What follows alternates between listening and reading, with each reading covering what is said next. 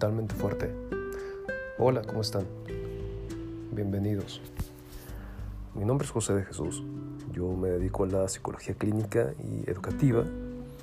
Y hoy, eh, capítulo 2 de esta temporada 9, toca hablar de la masculinización ritualizada.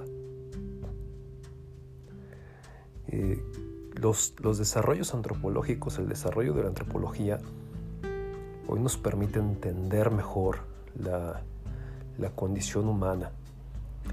La antropología es el estudio de, del ser humano, el estudio de lo que somos a partir de, cómo empezamos a, construir identidad, de cómo empezamos a relacionar eh, esta parte como muy animal y todo lo otro que nos eh, hace humanos. Cómo surge toda esta necesidad de dejar una huella en el mundo y de, y de esta lucha contra la conciencia, contra la toma de conciencia en el momento en el que nos dimos cuenta que vamos a morir. Entonces, partiendo de ahí, se construye todo el estudio del ser humano.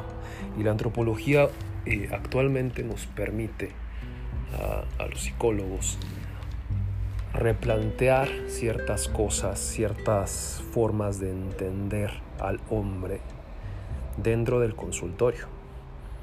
Entonces los autores más eh, aventados, los más atrevidos, los, que tienen aún esta necesidad de seguir buscando la verdad, o una parte de la verdad, ¿cierto?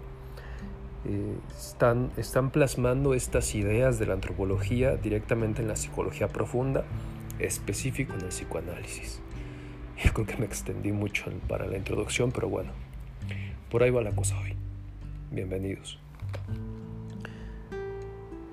Entonces les, comentaba que eh, en consulta hoy en día también toca que, que investiguemos sobre, sobre estas propuestas antropológicas que son las más recientes y que nos aportan nuevos, eh, nuevas premisas respecto a cómo se construye este, toda esta identidad psicosexual masculina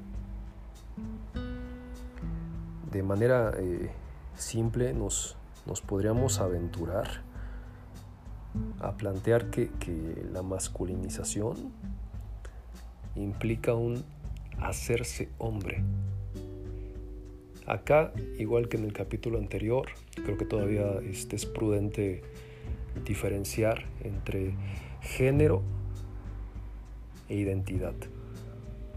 Entonces lo que, lo que estoy platicando es en, este momento y de lo que voy a platicar en esta temporada es cómo se construye la identidad masculina. Y esta identidad masculina se literal se construye, hay que llegar a ella, es hacerse hombre, ¿no? Probablemente sus abuelos o para atrás, no sé, o sus papás si son de una edad más o menos avanzada, de alguna u otra manera les comunicaban esto. Era como más tangible y, había como rituales. Rituales en donde, en donde el, puberto, el adolescente, este, se, se, sentía, además de por la etapa, ¿no? toda esta vulnerabilidad de ese momento, pero se sentían el deber de pasar esos rituales y de cumplir esas metas llegar a sus objetivos y obtener, digamos, este, esta bienvenida al mundo de los hombres. Entonces, eh, esta necesidad de, de masculinización, de pasar por estos rituales, de atravesar todas estas pruebas, pues es muy distinta a la, a la masculinidad anatómica, ¿no? Una cosa, este, es la biología y otra cosa es la psique, ¿no? ¿Qué sugiere esto? Sugiere que los muchachos atraviesan por caminos como el camino del, del, héroe, por ejemplo, que plantea Jung con mucha claridad. Les invito a que investiguen de eso. Este, el camino, de, porque no puedo como detenerme tanto a hablar, pero es muy interesante. El camino del héroe es el camino de este joven que se están, que están preparando para la guerra, para hacerse hombre, y que está lleno de dificultades, dificultades brutales que lo llevan casi a la muerte, que lo llevan a tocar la locura, que lo llevan, este, no sé, también hay una, hay una parte donde tiene que por años eh, dedicarse a, limpiar la, la, mierda de estiércol. Y todo eso es simbólico, todo eso es un trabajo interno de, de construcción mitológica de este héroe, ¿no? Entonces, eh, pues por algo la mitología es, es, ha sido y será parte de, la, manera en que hemos tratado de entender el mundo y la situación, o sea, la condición humana más bien dicho. Entonces, estos caminos que los muchachos pubertos, ahí entrando a la adolescencia, tienen que atravesar para, obtener el título de hombres, digámoslo así, son muy, eh, son conquistados con muchísima dificultad. Son pruebas donde eh, los retos implican vencer miedos y en, este tema de los rituales hay muchas cosas que habría que cuestionar, ¿verdad? Por supuesto. Pero detrás de lo que hay, detrás del ritual, lo que suele haber es como esta creencia de que venciendo tus, medios, tus, tus miedos eh, te conviertes en adulto y que es el camino para dejar atrás la infancia y poder acceder al mundo de los adultos, ¿no? Al menos simbólicamente. Entonces, eh, por ejemplo, los judíos tienen algo que se llama el eh, bar mitzvah. ¿Qué, es esto? Pues es un rito de, pasaje, un rito de, donde, donde el niño pasa, tiene que transitar por ahí para convertirse en adulto y ser recibido por el mundo de los hombres, por el mundo de los adultos y a partir de ahí tener un lugar, implica abandonar la comunidad de mujeres, abandonar la comunidad, digamos así como maternal, ¿no? La madre, la abuela, las hermanas, y poco a poco, con, en ese rito de pasaje, eh, empezar a acceder al, mundo de los hombres. Ahí implica desde el tema de la educación, los negocios, todo lo que tradicionalmente se ha entendido como masculino, ¿no? Probablemente si, si alguien lo escucha en este momento y lo, lo ve como desde un lugar muy radicalizado, eh, a lo mejor le surgen preguntas, ¿no? Preguntas referentes, no sé, al patriarcado, a lo tóxico que hay en el patriarcado. Esto no tiene tanto que ver con eso, tiene que ver con un proceso interno psíquico de estos rituales de masculinización. Todo lo otro es una institución humana y por ende defectuosa como cualquier otra institución. Entonces, eh, para ingresar, les comentaba, a este mundo de los hombres, los, los niños tienen que eh, atravesar por estos rituales y como resultado, lo que obtienen cuando atraviesan este, positivamente por ahí es un sentido de, de virilidad, esta virilidad se ejerce, este, tiene una función social que, se ejerce, o sea, ya se ganó el título, digamos, y entonces lo puede ejercer y se le respeta y se le escucha. Y aún así, este, conforme los años, pues tiene que ir afinando, digamos, cada vez más ¿no? esas, esas habilidades o esas potencialidades. ¿Para qué? Para que tenga mejor reconocimiento, para que sea mejor recibido en este mundo de los hombres. Aquí podemos preguntarnos eh, entonces cuál es la función del Padre. Como si escucharon, ojalá, en, el capítulo anterior, la, función o la figura del Padre, eh, sea como sea, papá, es bien importante que esté presente para que de una u otra manera el niño pueda aprender por dónde sí e inclusive por donde no. Muchas, muchas veces parte del trabajo en psicoterapia este, con, pacientes varones es esta sensibilización y esta toma de conciencia de que eh, pues, a lo mejor su papá fue eh, la mejor figura para identificar por dónde no, por dónde no transitar, qué camino no recorrer, hacia dónde no dirigir la vida. Y los pacientes que son, eh, que han tenido más fortuna, que han sido más, este, pues eso, más afortunados, también eh, tienen como más este, bagaje, más background de, por dónde sí, de tener una figura paterna más prudente, más respetuosa, más cálida, más amorosa, más recta. ¿no? A final de cuentas, humanos todos. Entonces, eh, como sea la figura paterna, como sea papá, es bien valioso que esté presente porque es el vínculo, es el aprendizaje, es el amor, es lo subjetivo desde, desde cómo poder amar tanto a alguien y de repente también cómo poder odiar tanto a alguien y cómo lidiar con eso. Entonces, eh, en, este capítulo, esta pregunta de cuál es la función de papá, la función de papá gira más en torno a, que cuando el padre identifica que su hijo este, ya está en la edad de pasar por estos rituales de masculinización, de, de empezar a dejar de ser niño y convertirse en hombre,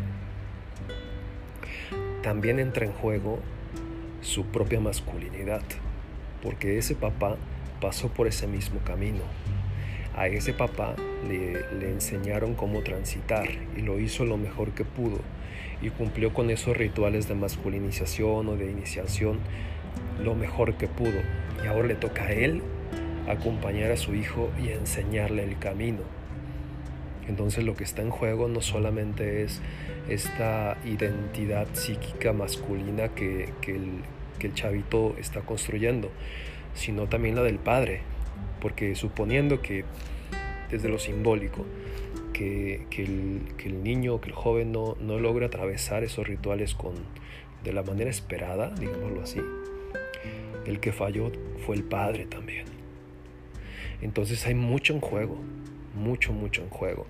Y entre más desconectados estamos de esto, entre más creemos que esto ya es como parte de lo que fuimos y que hoy en día no sucede, pues más torpes vamos a ser para acompañar estos procesos. Porque la, pubertad, la adolescencia como etapa tal cual, es una etapa sumamente vulnerable. Una etapa por la que atravesamos todos y si bien nos va la sobrevivimos. Entonces es bien importante que, se tenga pues eh, ya ni siquiera planteo el mejor acompañamiento, sino algo de acompañamiento. ¿no? En este eh, periodo iniciativo es donde se, se valida la, virilidad, les decía, también del padre. Entonces, eh, de repente el padre puede ser muy rígido, muy autoritario, tener demasiado miedo por, por la forma en la que él atravesó esa etapa y todo eso proyectarlo en el hijo y muchas veces se transforma en agresión.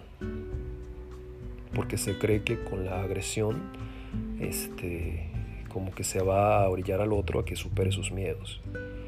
Y no, pues por ahí no, no suele ir siempre, ¿verdad? Entonces, eh, por eso de repente mm, los padres se convierten como en un cacique de rancho o en un militar, ¿no? este, con los hijos en esa etapa porque creen por su propia experiencia de cuando pasaron por ahí que así debe ser. Y, lo que está en juego, les digo, es la, propia habilidad del padre. Lo que ahí el padre tiene que pensar es en sí mismo y en cómo atravesó ese momento en algún punto. Y, dejar de, de proyectar en su hijo ese miedo que él trae para que ojalá ya no lo agreda tan duro. Aquí cuando la familia es un poco más extendida y se tiene como la ayuda, no sé, de un tío o del abuelo, esas otras figuras masculinas suelen, cuando el papá es así de autoritario y de rígido, suelen como tratar de sensibilizarlo, como de bájale, ¿no? Como de espérate o párale, como de no, no lo presiones, no lo chingues tanto para acabar rápido, ¿verdad? Entonces, bueno, la invitación acá también puede ser como a pensar en otras formas de acompañamiento que no impliquen solo agresión, que no impliquen solo eh, generar miedo, que no impliquen como estas, estos eh, aprendizajes conductuales militares, donde no se piensa, solo se obedece. Porque al final del día eso no genera nada, nada, no es ni siquiera humano.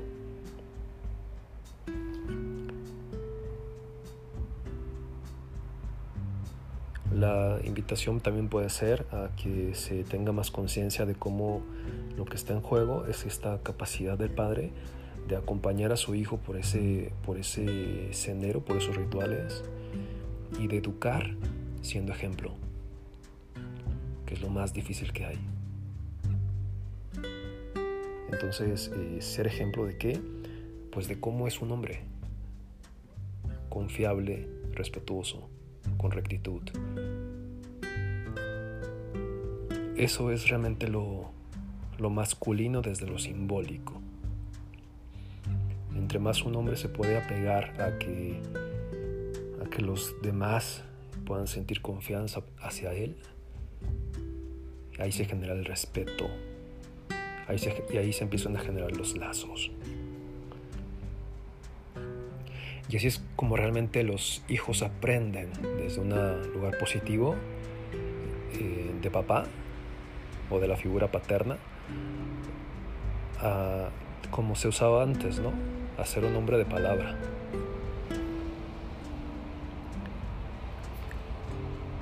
Esto es una. Esto es coherencia este, identitaria, o sea, de identidad y legitimización. ¿Qué implica esto? Que, el, chavito puede este, identificarse de una manera coherente y sana con lo que está viendo de su figura paterna y legitimizarla y darle un lugar con respeto, con amor. Afortunadamente sí hay padres que siguen logrando esto.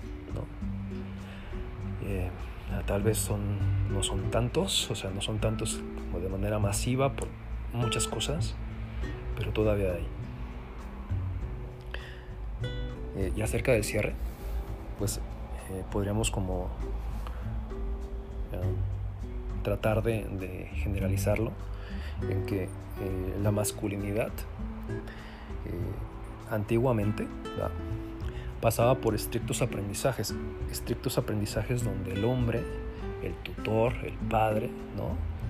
enseñaba al joven, al chavito, todo aquello que necesitaba saber y hacer para convertirse en hombre.